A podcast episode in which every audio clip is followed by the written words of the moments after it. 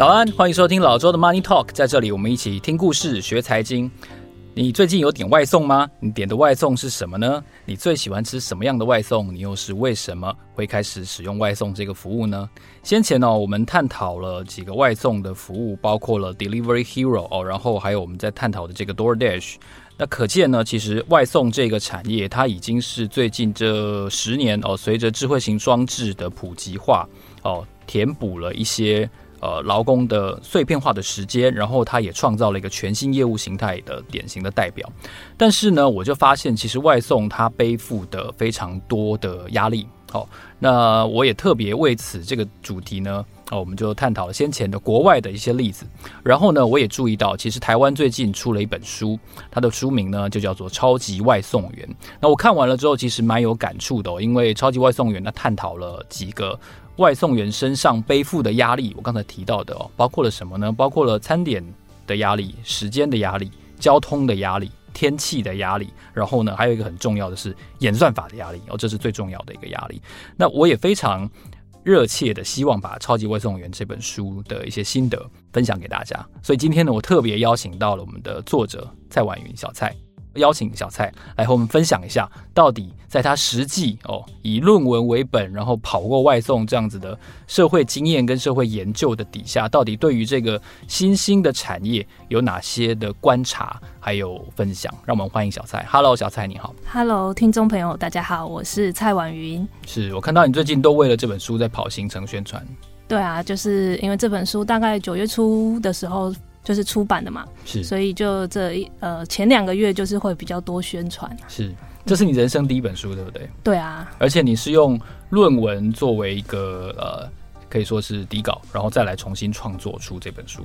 对啊，因为就是那时候研究，其实研究比较偏学术性了，是，所以那时候呃就是要把它转换成。大众听得懂的语言，所以花了一年半左右的时间去做改写，然后希望可以让更多人了解这个外送员的故事啊，然后还有我自己研究的一些发现。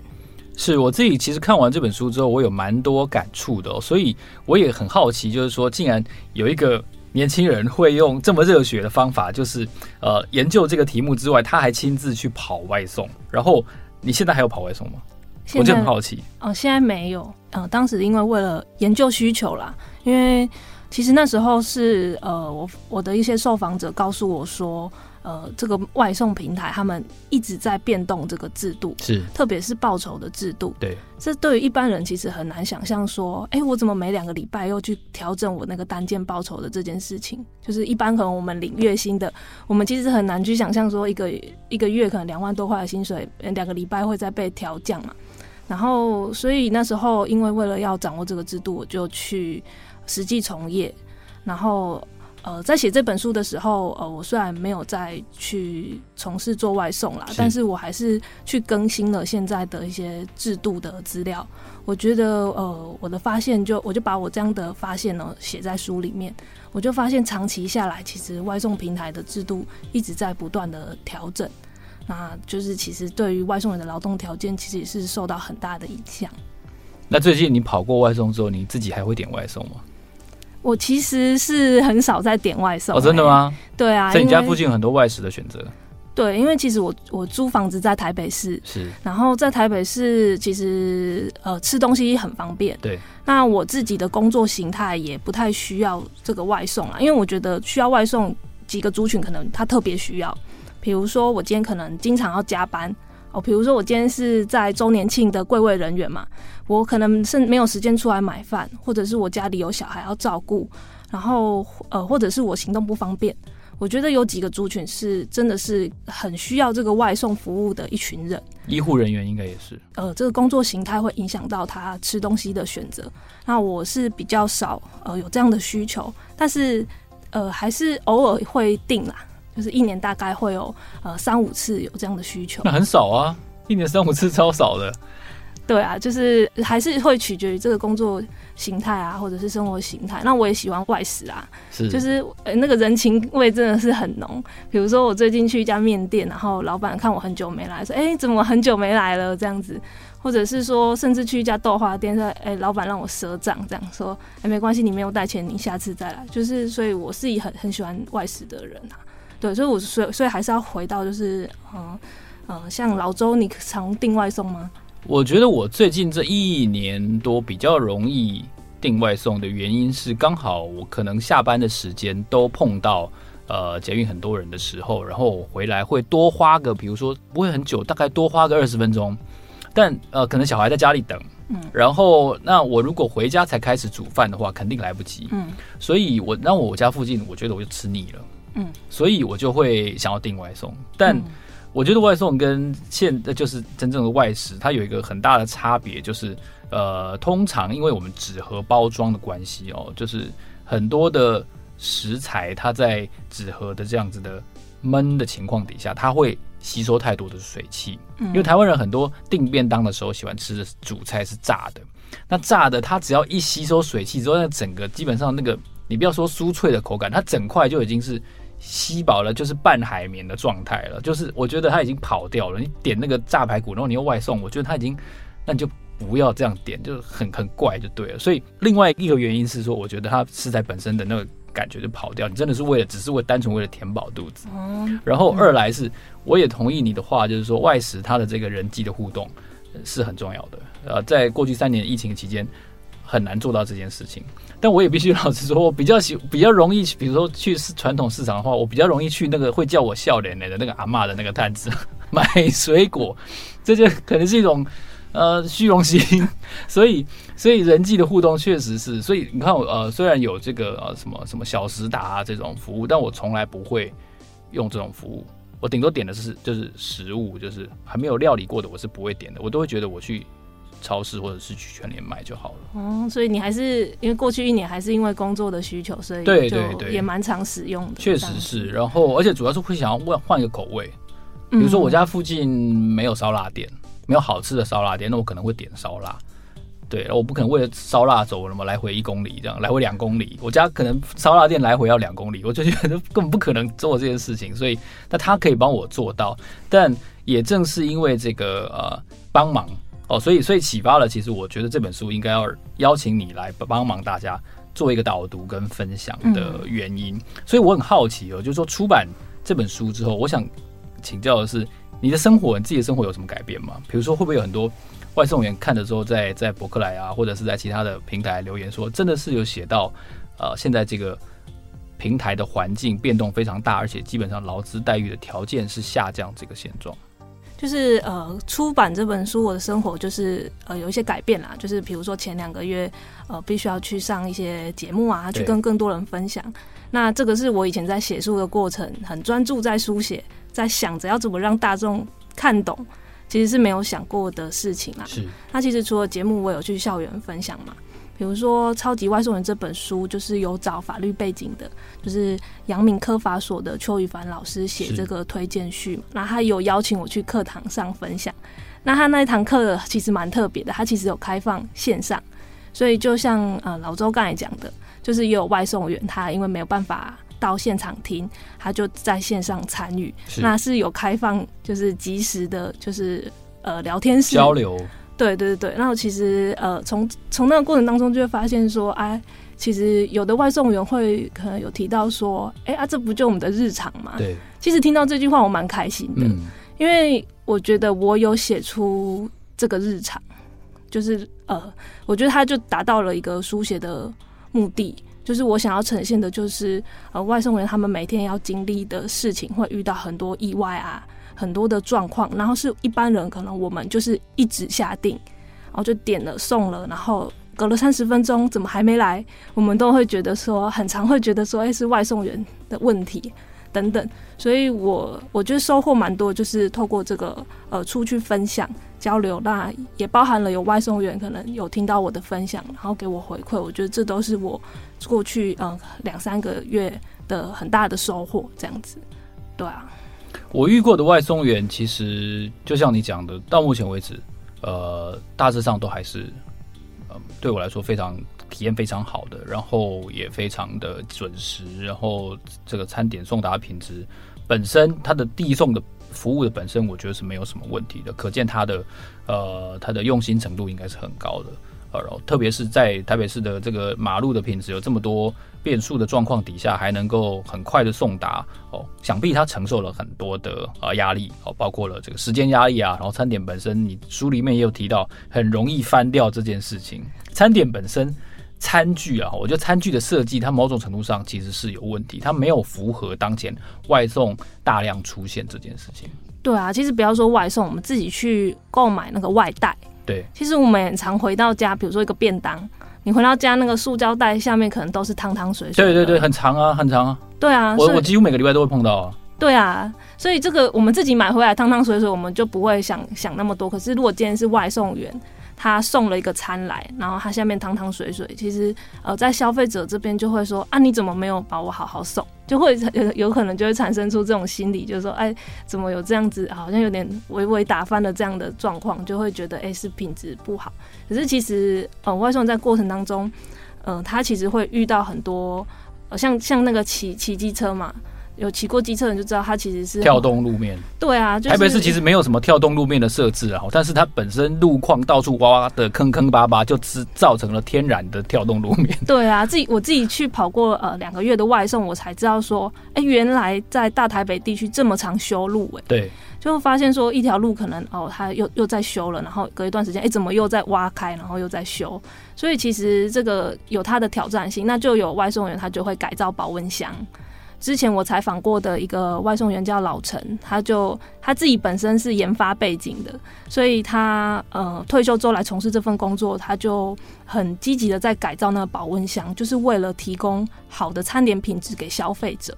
所以他从一开始可能就是放个卫生纸啊，让那个食物不要在里面晃动，然后到时候就自己呃改就做了那个支架。把那个支架呃弄出来，然后再挂挂一个 S 型的挂钩，然后让食物在里面有避震的效果。一个改善良率的概念，对不对？对啊，然后像现在你去那种呃网络上的那种，好像是虾皮商城，其实都可以看到类似这样的呃一个设备啊，提供给外送员选购。所以这边就要提到说，其实外送有一些隐形的成本啊。就是那些他要改造保温箱的那些花费，都是他自己要支出的，是一般人其实不太容易看到的细节。那我们如果反过来说，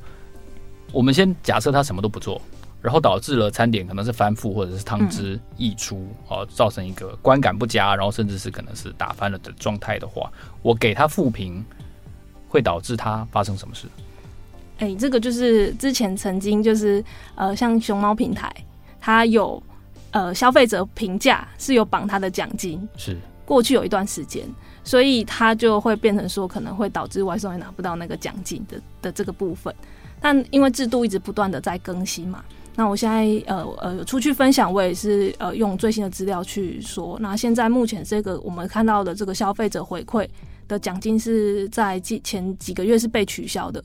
对啊，因为其实我在想，就是有可能就是劳动部他们其实都会去做劳动检查，是，其实也都会去呃平台都会再去调整这些制度了。但是曾经有一段时间，就是你给他复评，你就是会被让导致他收入就降低了这样。哦，直接跟他的薪资收入，呃，不能说薪资收入，收益是挂钩的。对啊，就曾经有一段时间。哦，我说之所以不能说薪资的原因是你书里面有一再的提到他。成为一种承揽制，而不是雇佣制，所以他在制度的认定上的话，他就不算是员工。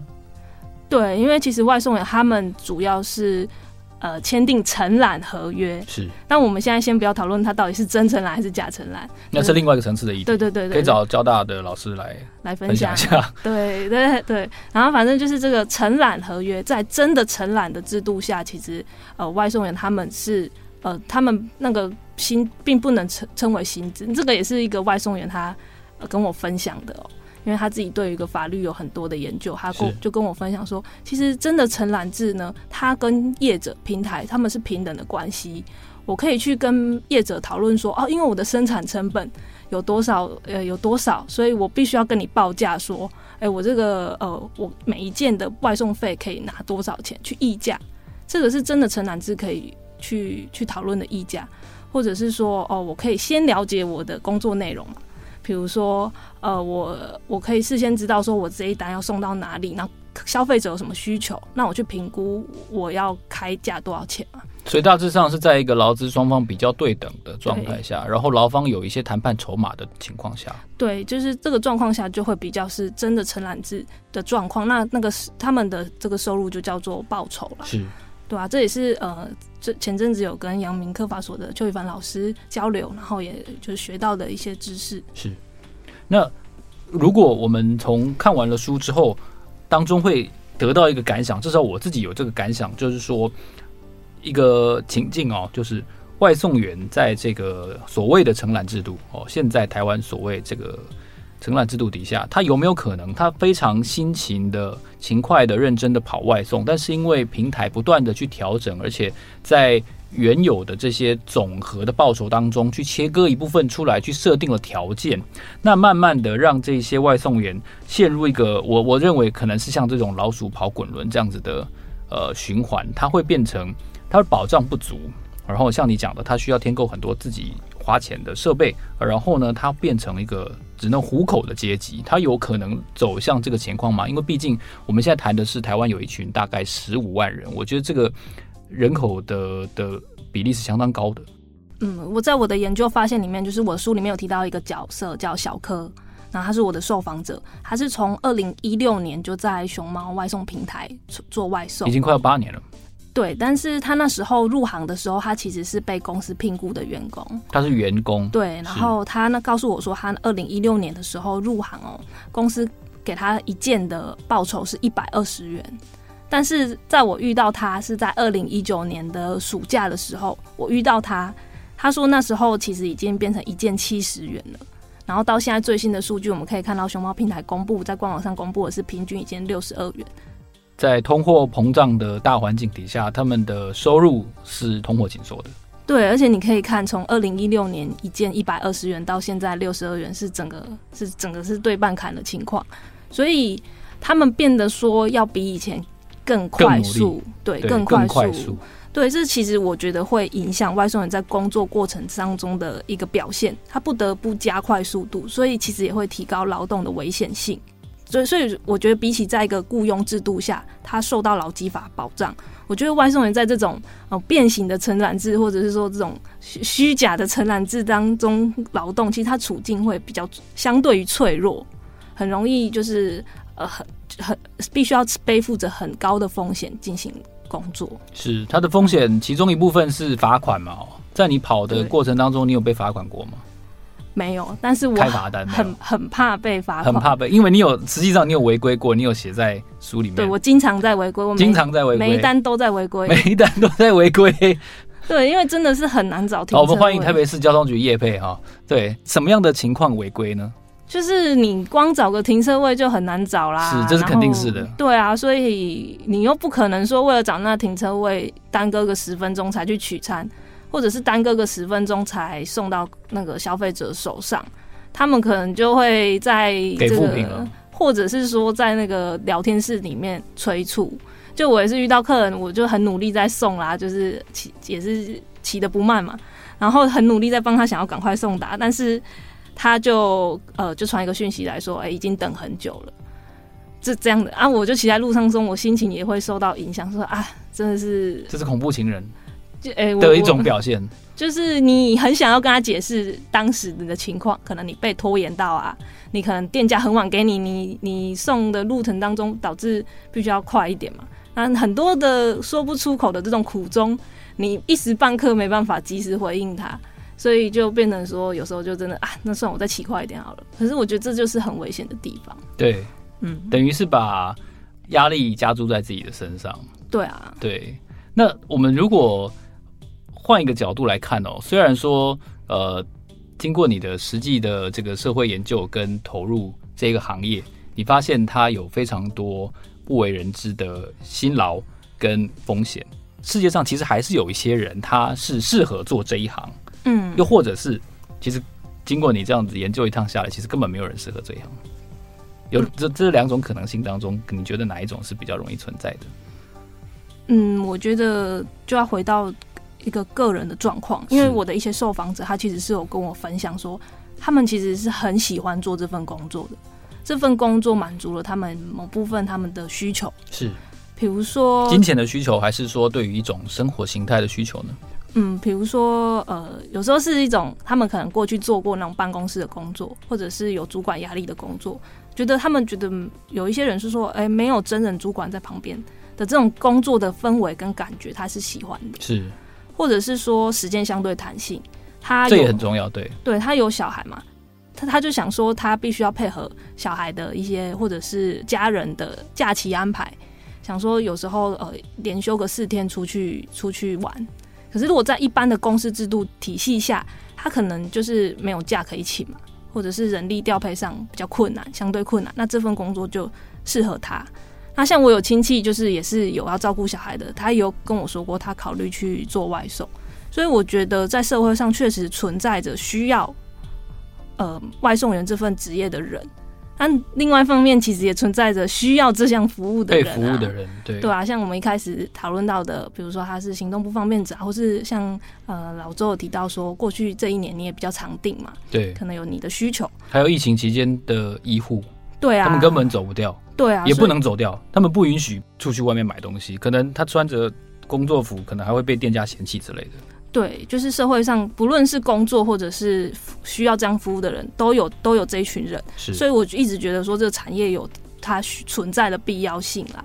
那它造福了很多人嘛，不论是工作或者是服务。那只是说我在做完这个研究或者是写完这本书之后。我觉得，既然这项服务是大家都需要的，我觉得就必须要看到它的一些制度问题。那我们有没有可能把这个服务降低它的风险？是从事一份工作，为什么需要用生命来换？有时候我这个疑问就是呃会一直出现啊，所以就很希望说去讨论这个问题。而且在保障不足的情况下，拿生命来换是是非常非常让人觉得遗憾的的事情。整个外送的工作的期间，你觉得你经历过最开心的事情，跟最糟糕的事情，你可以跟我们分享吗？好啊，最我先分享最开心的好了。好，其实我以前不没有想过说做外送会需要跟人交流，是，就以前你以为丢了就走了这样子吗？对，因为我也也是有重叠到一段疫情期间，是，其实蛮多人会说，哎、欸，那放在门口就好的。就是遇过蛮多，但是我发现，哎、欸，我有几次就是其实是有与人交流的经验，哎，比如说我在路上停等红绿灯的时候，有其他的外送员，就是有有有一个呃，看感觉年纪比我稍长的一个姐姐，她就骑机车，就是停在我旁边，我们在停红绿灯，然后她就开口跟我说话，她就跟我说，哎、欸，你后面保温箱的那个提袋哦，那个那个提把。就是记得要把它收进去保温箱里面。这个提醒并不是官方有提醒外送员的，是，而是那个一样从事外送行业那个外送员跟我说的。然后，呃，当下其实我有点想说，哎、欸，怎么了吗？那他其实就跟我说，这是很危险的，就是、哦、真的吗？对，因为其实曾经就有外送员他的那个保温箱的提把，就是 Uber Eats 那个保温箱。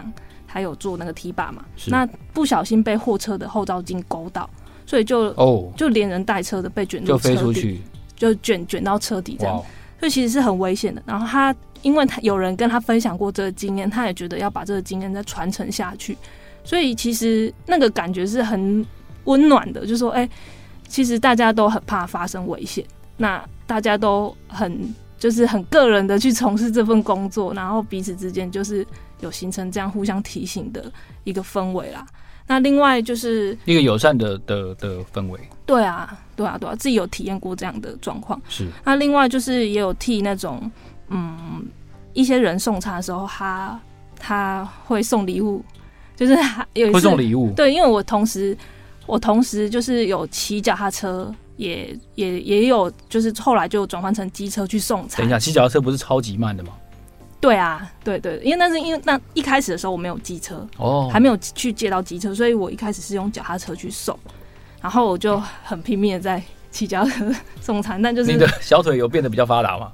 就我会觉得怎么可能这样可以赚到钱？就一个小时只做一单，然后就是说，呃，这这不符合吧？但我看过不止一个人骑脚踏车外送，欸，哎，对，我觉得他，我觉得我自己啦，感受上，我觉得他有一半的人可能是为了想要训练体力，我觉得有这样的成分。我的天哪！因为他真的是一个你很难想象对的一个，我觉得有点不符合那个投资时间然后跟回报的那个状态，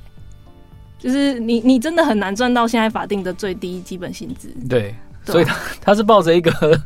这 个这个。体能训练的态度在做外送，对啊，因为我有受访者，他也是骑脚踏车送餐，然后他也跟我说，他其实平常就有运动的习惯哦，所以就就有这样的状况。那我有一次，我有一次也就是骑骑脚踏车，然后送一张送一送一个外送给一个人，然后他看到在手机上看到我是会骑脚踏车前来的，那他自己是一个单车推广协会的人，所以他就发现我会骑脚踏车来，他觉得。很想要鼓励我继续推广这个运动，所以他就准备了一个徽章跟呃单车通勤帽送给我。所以我当下就是其实觉得蛮惊喜的，就是发现说，哎、我居然会跟人交流啦。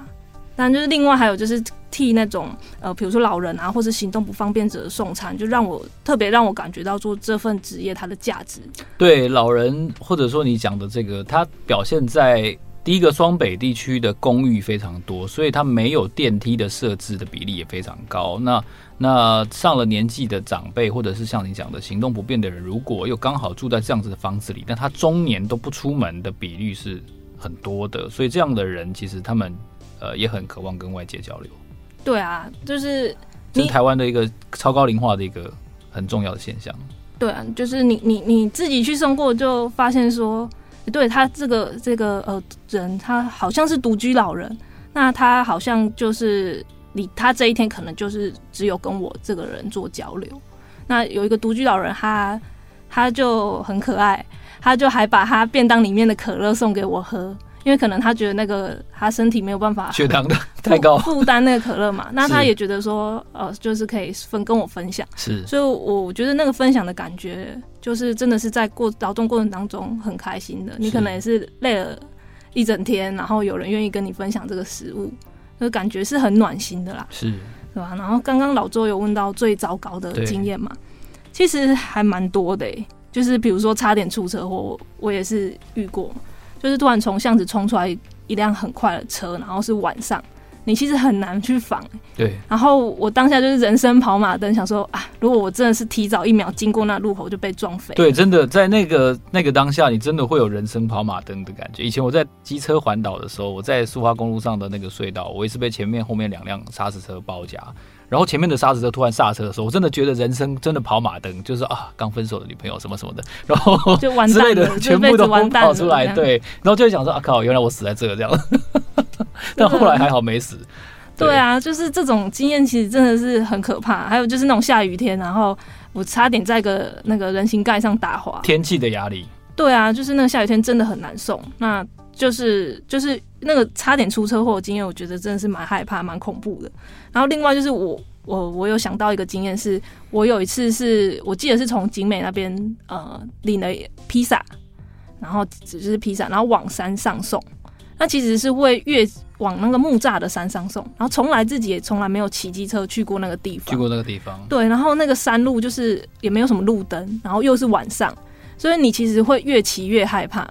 就是越越骑越往上，说怎么都没有人，有种怀疑人生的感觉，也没有车，对。然后你就是在那个黑黑暗的环境，你一直往山上骑，然后你自己心里会毛毛想说啊，我等一下还要骑下山呢，还要再经历一次这么恐怖的事情，就有遇到一些这样的情况了。是，嗯，最负面的是哪一个？最负面应该是差点出车祸。对啊，对啊，对啊，对啊。然后另外其实还有遇到说，比如说呃下雨天。然后送餐，然后送到那种顶楼，顶楼，然后又是爬楼梯吗？对，然后又是疫情期间，然后你又戴全罩式安全帽，然后口罩，然后雨衣，天啊！然后你就提着餐到那边，然后客人说他要找钱，然后你这时候你你的钱又放在你那个腰包，然后最深处的地方，然后你已经快喘不过气了，你还要想办法，就是哦，就是可能。必须要先把全罩式安全帽拿下来，然后喘一口气，然后再慢慢的再拿给他钱。其实这个整个过程当中，你都会觉得说好辛苦哦，就是怀疑人生，对，好好想要被体谅哦。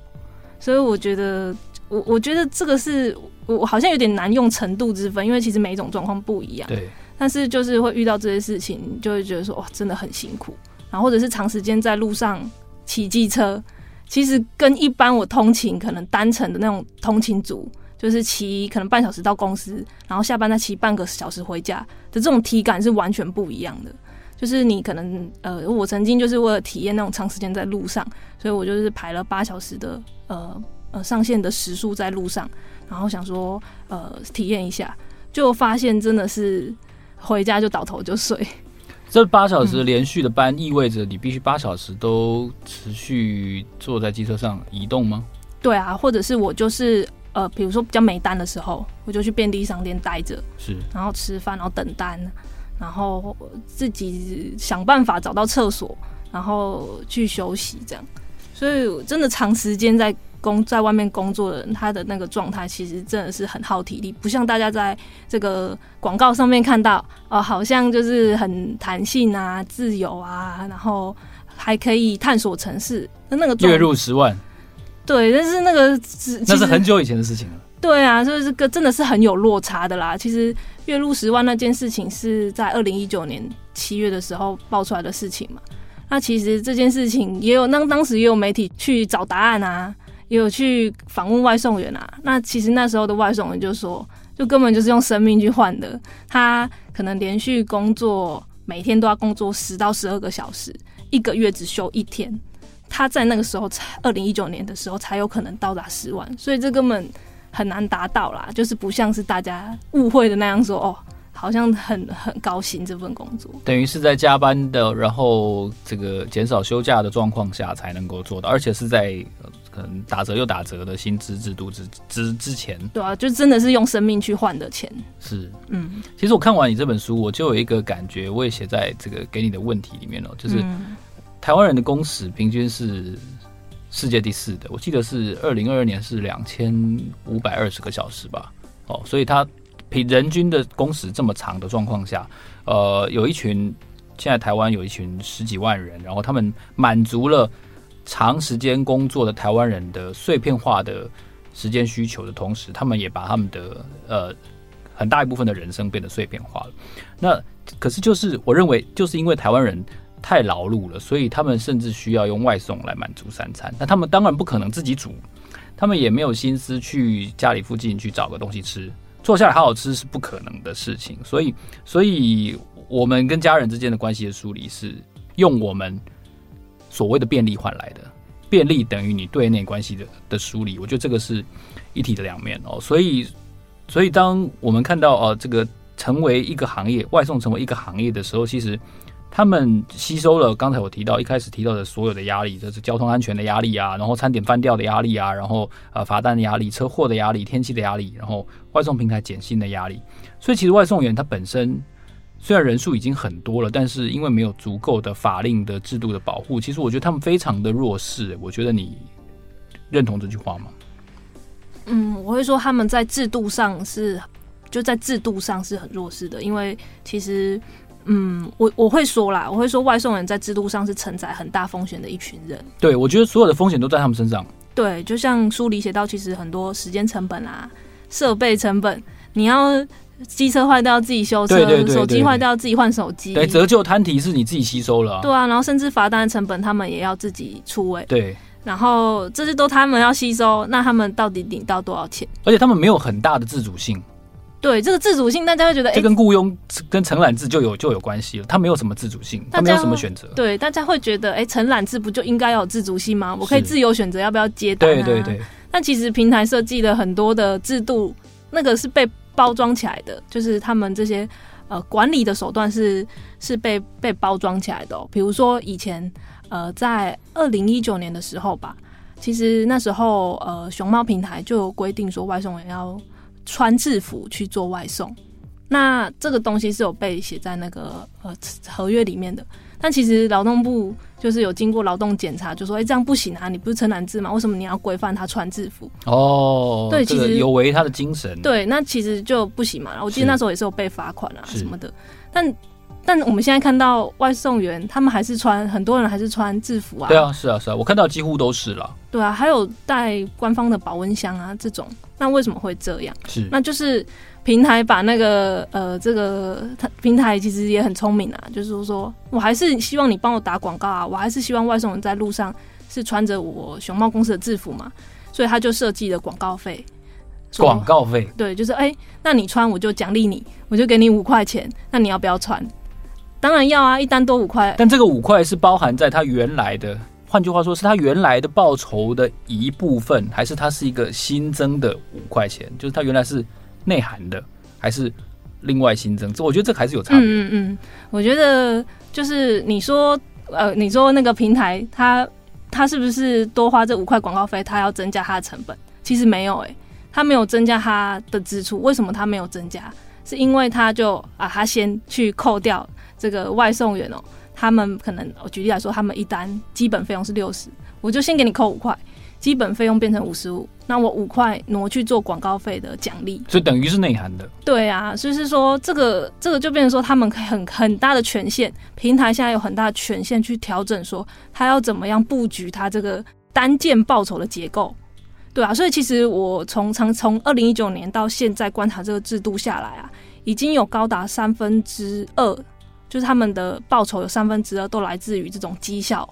绩效奖金，等于是变动式的就对了，它不是一个底薪的概念。对，就只有三分之一来自于所谓的这个基本费用，来自于像你刚才讲的底薪，是，那有三分之二就是都是这个绩效奖金。所以这个绩效，他们外送员为了达到这个绩效，就变成说，比如说我我不敢拒单啊，我派单来我拒绝，我是不是会降低我的取单率，导致我拿不到奖金？他们会有这样的害怕，